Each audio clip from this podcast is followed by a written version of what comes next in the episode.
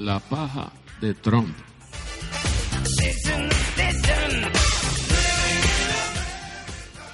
Me estaba empezando yo a comer un sopón de patitas con garbanzos, arroz blanco y unas lasquitas de amarillo frito frente al televisor, avanzando para evitar el conflicto de roles. Si se me juntaba con la toma de posesión de Mr. Trump, cuando entre patita y patita, Trump que baja a la tribuna. Tratando de conciliar ambas tareas, me deleitaba con el espectáculo de la capital federal, con sus limusinas, sus banderas, su organización. Óigame, y ni un papelito en las calles. Y me fui dando cuenta de dos o tres cosillas que del viernes para acá como que se me revuelcan por dentro. Y dije, caramba, compártela con los amigos. A lo mejor hasta alguien vio lo mismo que tú y no es un simple efecto del atracón que te diste como tú piensas. Y aquí va lo primero que pensé.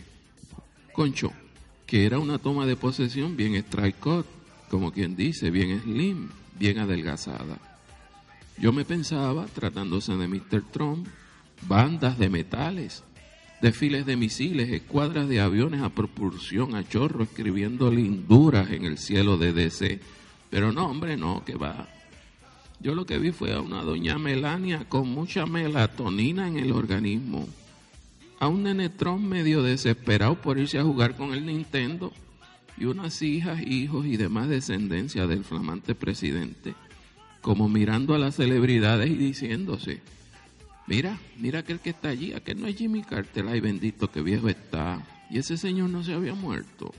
Mira Ivanka, mira, mira Bush, parece un sapo con esa capa de hule. Chequea Melania, chequea con disimulo, a tu izquierda, atrás los Clinton. Eso sí que parecen dos changos matados a escobazo.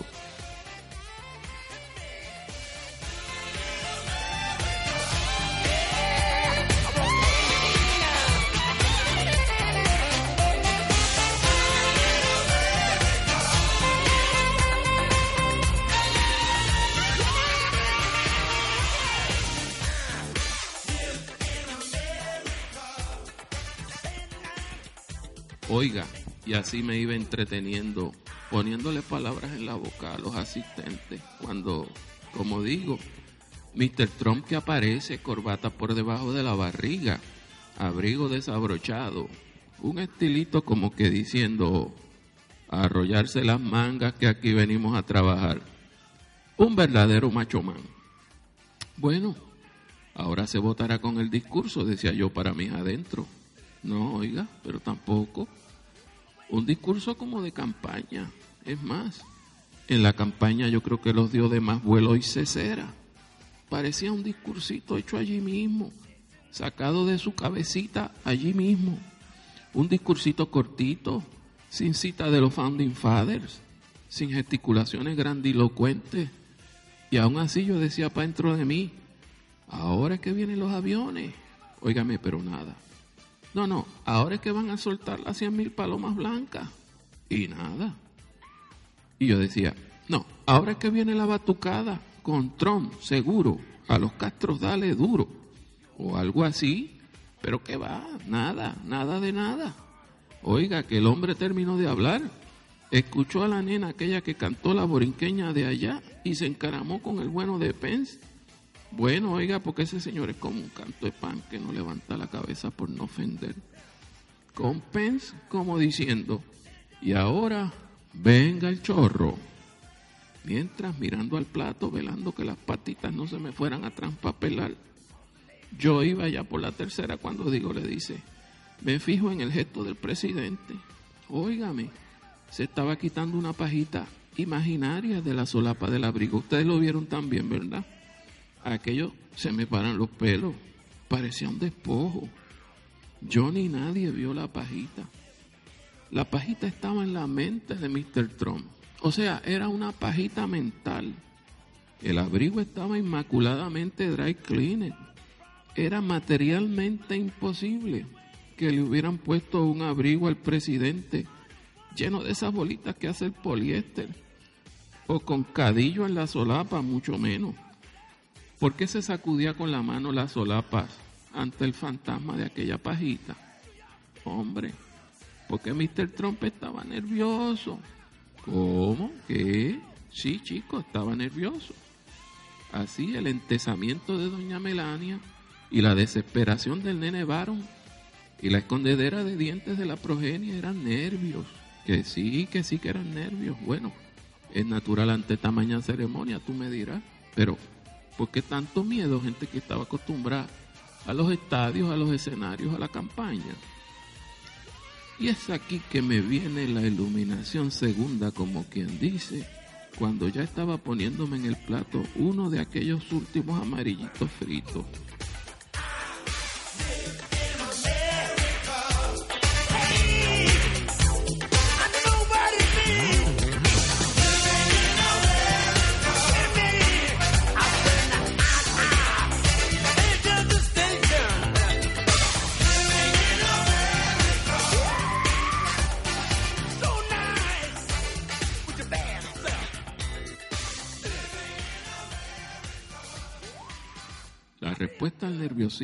Era que los Trumps, con todo y sus chavos y ser tan guapos y tan carolos, se sentían bien fuera de grupo, como cucarachas en baile de gallina, como tierra trágame, como estoy que doy mil pesos por un boquete.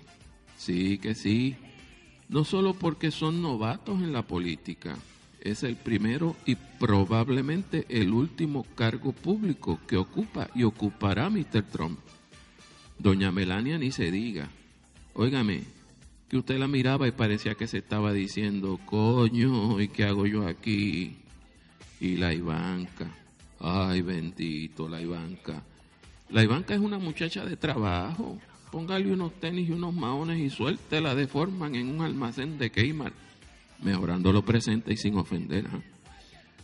La Ivanka organizando pedidos, dando órdenes de descargar cajas y paletas ese es su hábitat natural, póngala en Keimar y verá, y la verá en plena acción. Óigame, pero la Ivanka en los pasillos del Congreso, no hombre, no, no lo creo. Moverse por los salones del club más exclusivo del mundo. Digo, el Senado Federal. No, hombre, ahí no. Ivanka no es la Chelsea, la Chelsea, la intelectualita que se crió gateando por los pasillos de los capitolios estatal y federal. No, no es la intelectual de padres abogados. ¿Verdad que abogados no practicantes, pero hacedores de leyes? Solo en él, solo en ella. De verdad que sí. Es más, en una que miro y si mi lectura de labios no me falla, parecía que la Ivanka le estaba diciendo a la hermana, a la gordita, oye, nena, por aquí no habrá un Wendy porque yo creo que esto va para largo. Lo que es curioso es que la tropa de los Trump estaban todos nerviosos, se sentían fuera de grupo y el viejo patriarca como diciéndoles, muchachos, nosotros a hacer lo que vinimos a hacer aquí y no tenemos que echarnos de brazos con nadie. Yo que vuelvo y miro y veo el gesto de los Clinton un gesto que vale mil palabras. Al momento en que apareció Mr. Trump, el matrimonio se mira en una franca burla a la ropa del presidente entrante, a los gestos, a la falta de caché, a lo oily del presidente, a su falta de títulos y a su imposible circulación entre los medios intelectuales de ninguna de las dos costas se mofan de su andar gambao. Un hombre que hace un año no podía pasar ni a un kilómetro de donde se reunían las grandes cabezas intelectuales del establishment. Sí. Intelectuales que lo que comen es arúgula con crema de chantilly, quesos franceses en su perfecta combinación con el vino correspondiente, que tienen una conversación witty, Gente con gusto, hombre, gente de chavo viejo. No. El presidente es un contratista que anda con un rollo de planos debajo del brazo, viendo cómo comprar un lote barato, hacer cuatro edificios de apartamento y sacarle unos cuartos para pagar el proyecto anterior. Y los Clinton, ay, los Clinton como diciéndose, ya viene el Gordon Flon, Vamos a ver con qué barrabasada nos sorprende hoy. Óyeme, y viste a la Melania, que no sabe ni hablar inglés. Y mira la prole. No se podía esperar más de un cebú. Pero no te preocupes, mi hija, que ya tenemos medio millón de mujeres histéricas que no soportan a este señor y la prensa le está dando como a pillo. Hombre, un tipo que no se sabe qué pata puso ese huevo, habráse visto.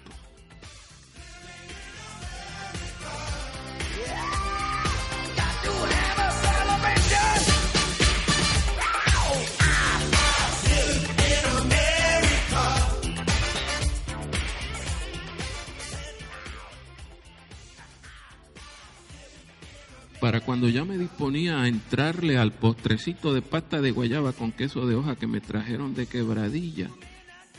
Obama y el nene Baron que se cruzan la mirada. Y es como si dos placas tectónicas se miraran dispuestas a chocar y a hacer el cataclismo, o a reconocerse como partes de un mismo primigenio sumergido continente. Y lo digo porque allí estaban los dos mestizos, dos mestizos, el mestizo Barack Hussein, el medio keniata, el mestizo Baron, el medio eslovaco. Oiga, y es que no hay que ser un Alan Kardec para sentir los fluidos de aquellas dos miradas. Uno que sale de la presidencia, sobre cuyo certificado de nacimiento se sembró una duda irresoluble para todos los siglos venideros. El otro, el niño mitad eslovaco, heredero forzoso del apellido Trump y del pasado, del presente y del futuro materno y cultural de su lejana Eslovenia. Ambos bajo la sorna pública, el uno por sus inciertos orígenes africanos, el otro por ser el first homeschool shooter el uno por dejarse orillar por cualquier potencia extranjera, el otro por ser supuestamente autista, el uno por ser musulmán, el otro por vivir en lo que la prensa amarilla cree ver un limbo mental y físico. Lo cierto es que ambos, orillados, despreciados por ser mestizos, uno por tener un padre africano incierto, el otro por tener una madre eslovaca. Estas no son ya, amigos míos, amigas mías, las genealogías inglesas con lores y reyes a que nos acostumbraron los buches, ni es la genealogía francesa de gran nobleza de la Jackie Kennedy Tampoco es la genealogía que les hicieron a la fuerza a los Clinton, los Rockefeller y las Ivy Leagues. No, esta es una genealogía con los que están más abajo de los que están abajo. Cuando ya los Clinton parecía que no soportaban más rezos, ni Biblias, ni invocaciones, recordándole al pueblo americano dichas Biblias, rezos, invocaciones, que los Clinton ni nadie es omnipotente. He aquí que el hispano San Rodríguez agarra el micrófono y nos lee el sermón de la montaña. And God blesses you when people mock you and persecute you and lie about you and say all sorts of evil things against you because you are my followers. Mientras digo, yo pensaba que estos pequeñitos extranjeros mestizos, negros y euroasiáticos, yo pensaba en Barack Hussein, el ex hombre más poderoso del mundo, y pensaba que apenas 37 o 40 años atrás estaba tumbando cocos en un perdido palmar de Kenya. Y pensaba en esta actual primera dama de Estados Unidos de América, que apenas 19 o 20 años atrás estaba ganándose el sustento alquilándose en el oficio del modelaje publicitario. Pienso entonces que Barack Hussein no perdió del todo las elecciones. Quizá las ganó en cierta forma, dejando inoculado el germen de su descendencia de Tiznao. Sí, señor, de Tiznao, de negro, de extranjero, de mestizo, de hombre de padre incierto, dejando toda esa descendencia en la mismísima Casa Blanca, en la persona del nene Baron, en la persona del nene Baron Trump.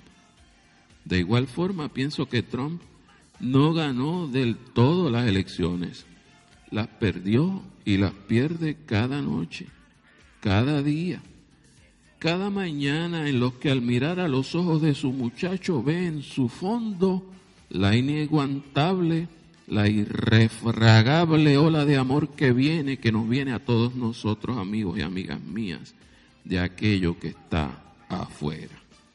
Oiga, y que como decía la santa, nada te turbe, nada te espante, porque es que así anda el mundo. Gracias por su escucha.